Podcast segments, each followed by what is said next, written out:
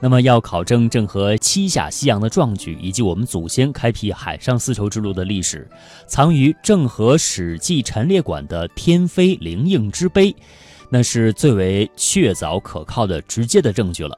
我们该如何理解这些文物的文化内涵？我们现在又该如何看待郑和下西洋给我们的历史启迪呢？那下面我们继续通过一段专题来了解一下。福建长乐，从地理位置上来看。正好处在长江入海口和珠江入海口的正中间，一直以来这里都是海上丝绸之路上一个重要的节点，同时也是郑和宝船队一个重要的补给基地。长乐最著名的景点天妃宫，便是郑和奏请皇帝所建。天妃就是中国的海神妈祖，即将出海的宝船队。在此祭祀海洋之神妈祖，祈求保护，也是应有之义。天妃宫里头有一块石碑，碑文也是郑和亲自撰写，禹由周师累著于斯，四风开阳。中国的海岸线一万八千公里，为何郑和的宝船队要经常驻扎这里？又在这里等待什么风而远洋？这和长乐得天独厚的地理和气候有关。位于闽江口的长乐太平港，水面宽阔，风平浪静，是理想的港湾。而西北和东北的两个出口与闽江相接，大船可以溯潮出大江，而抵大海。而喇叭形的港口，在季风来临的时候，会形成强大的风力，推着宝船扬帆出海。而这季风。恰是郑和他们所等待的。根据现代气象学家的分析，我国东南沿岸的季风主要有夏季的西南季风和冬季的东北季风。郑和他们等待的就是冬季的东北季风。在东北季风的引领下，庞大的宝船队可以驶向大海，越过马六甲海峡，到达印度、阿拉伯海，甚至更远的东非沿海。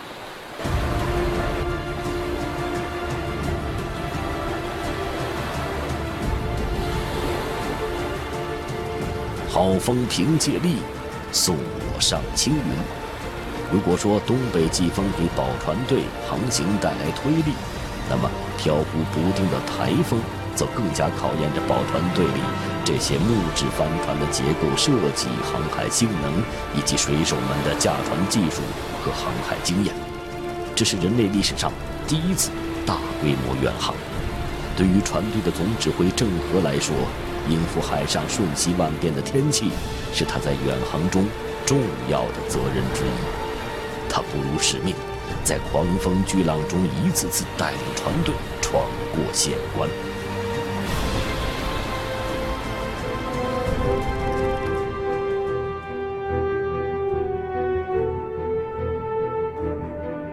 星空是他们唯一的参照物。我手里的这张叫做。过洋迁星图，六百多年前，郑和的船队就是凭借着这张迁星图来确定行船位置的。这张迁星图的标题是《呼鲁摩斯回古里国过洋迁星图》，就是今天的伊朗的霍尔木兹海峡至印度科泽科德的航海迁星图。迁星图使用的方法不难，就是用铅星板在一定距离内。对准上方的天，以天星板底线对水平线，以上端对准天体为度。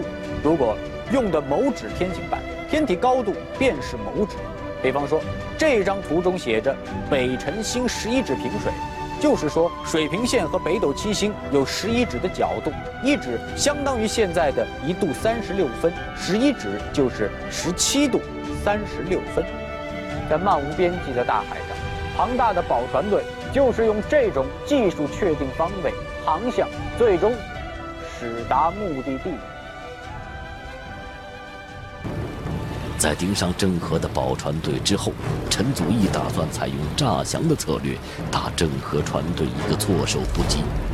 他先是表示接受大明天子招降的手，准备上船洽谈招降事宜。但当两船接近时，陈祖义利用郑和船队的麻痹，发动突然袭击，一场海上大战由此展开。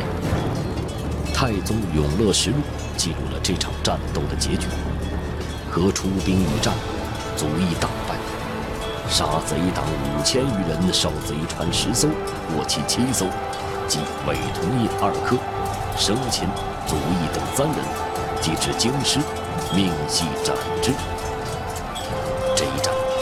和大获全胜，盘踞一方，阻断贸易的巨道就此覆灭，南洋诸国的海患也因此而得以消除。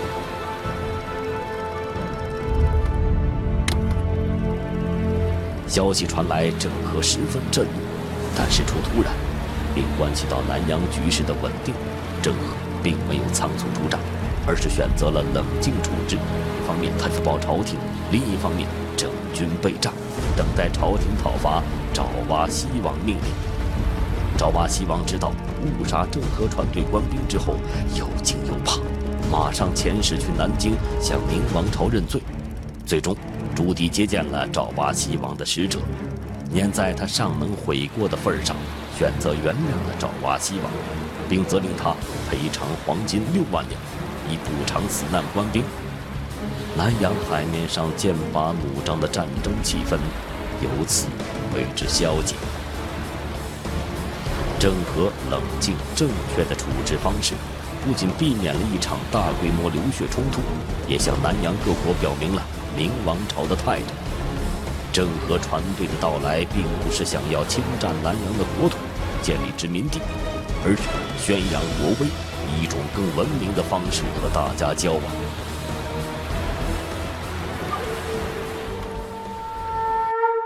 从大漠孤烟塞北，到杏花春雨江南；从山水田园牧歌，到金戈铁马阳关。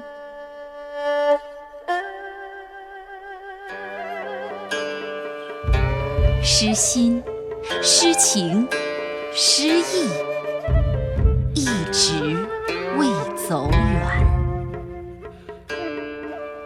这里是中华风雅颂。这是郑和对南洋的另一大贡献——海外华人聚居区的建立。在古代海上丝绸之路的航程中，靠着季风推动的木质帆船都面临一个问题，那就是一次季风有时仅能到达半途。必须等待第二年同一季风来临时才能继续航行，所以在沿途必须有后风转航的交通中心站。这些具有重要战略意义的贸易站，逐渐发展成为海外华人聚居区，对后世影响深远。当时统治斯里兰卡岛的西兰山国国王亚列古奈并欢迎郑和。亚列古奈尔是一名残暴的君主，拥有五万军队的他，在南亚肆意侵扰抢掠，劫持往来使节。他甚至把主意打到了郑和船队的头上。所幸郑和事先有所察觉，本着睦邻友好的大局出发，郑和竭力避免战事，随即率团队远离。在郑和第二次下西洋，途经西兰山国的时候。亚列苦奈尔却突然派遣使者面见郑和，说：“之前的冲突都是误会，国王已经改变主意，愿意受明王朝册封，希望大人能和国王面谈。”这对郑和来说自然是求之不得的事情，于是答应了使者的要求。但等郑和到了西兰国内，国王亚列苦奈尔却迟迟不肯露面，只是派儿子向郑和索要金银宝物。郑和断然拒绝。随即，亚里古奈尔命令早已准备好的数万军队，先是砍伐树木阻碍交通，然后分兵数路，企图劫持郑和船队。战事已不可避免，在远离明王朝万里之遥的海外，郑和船队又如一支孤军，陷入敌人的重重包围之中。危急时刻，郑和经过一番深思熟虑，跟部下分析道。贼兵大动，国中必然空虚，并且以为我们外来军队孤军胆怯，不敢有所作为，肯定不加防范。如果出其不意地发动攻击，胜算可期。这天夜里，郑和亲率两千官兵夜袭了西兰山王城，将睡梦中的亚列库内尔及其家属、王室成员一举俘虏。亚列库内尔被押解至南京。朱棣在听取了前因后果后，认为他们是无知之人，最终开释了他们，并遣送回国，同时为西兰山国选了新国王，让他好生治理国家。经此一战，统治斯里兰卡岛的西兰山国得以安定，海路也更加通畅。中世纪的古里是一座自由港，任何国家的船舶都可以在此停泊。这里有全球知名的特产马拉巴尔胡椒，这种特殊的香料被欧洲人称为黑色黄金，其贸易的收益是成本的六十倍以上，巨大的利润驱使着来往的商船络绎不绝，郑和的船队也不能免俗，每次前来都要购买大量的胡椒。六百多年前的郑和船队，就是用着这样的航海图往返于海上。如果用现代的眼光来看，这张图画得太过简单，海洋和陆地的比例也不对。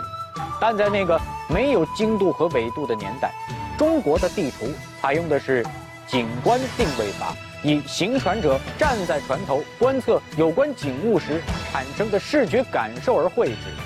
山形、地物以斜景法表示，虽然各种比例不尽正确。但作为一张海图，还是出色的完成了他带领人们远航并平安归来的任务。郑和航海图的终点是呼鲁摩斯，就是今天伊朗的霍尔木兹海峡的霍尔木兹岛。当时的呼鲁摩斯是一个国际化的大陆。船队自古里出发，航行一个月，到达了呼鲁摩斯。郑和他们在这里交易到了名震天下的波斯战马。不幸的是，这种优良的马种。在运回中原之后，却水土不服，并没有能够提升明朝骑兵的战斗力。许多学者认为，郑和航海图的记录并不完整，因为在郑和第四次航海之时，已经越过航海图的终点乌鲁摩斯，并绕过阿拉伯半岛，去到更远的地方。呼鲁摩斯西南两千多公里以外，阿拉伯半岛的另一端有一个叫。阿丹的国家，也就是今天的也门亚丁，这里一样特殊的动物引起了使团人员的注意。马欢，浙江绍兴人，一名中国的穆斯林，郑和船队的翻译官。他跟随郑和下西洋的过程，后来写成回忆录《瀛牙胜览》。在其记录阿丹国的情形时，有这样一段话：麒麟。前两足高九尺余，后两足高六尺，长颈，抬头高一丈六尺，手昂后低，人莫能骑。麒麟那可是中国的圣兽，传闻孔子出生时就有麒麟显现。在中国古代，麒麟的出现是一个强烈的政治信号，不是圣人出现，就是圣天子在朝。但问题是。马欢他们见到的真的是麒麟吗？在郑和第五次下西洋的时候，阿丹国就向大明朝廷进贡了麒麟。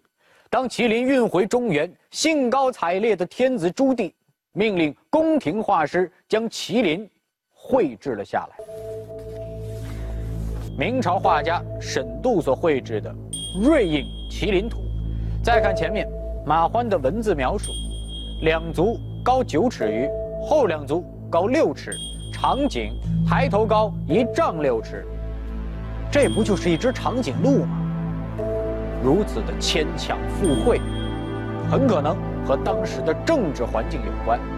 明成祖朱棣虽是一代雄主，但毕竟是篡权夺位，继承大统先天不足，所以无论是下西洋威震四海，还是远征漠北。亦或是在文治上修永乐大典，都是对其皇帝地位的肯定，而万里之外麒麟的到来，更加固了他皇帝的地位。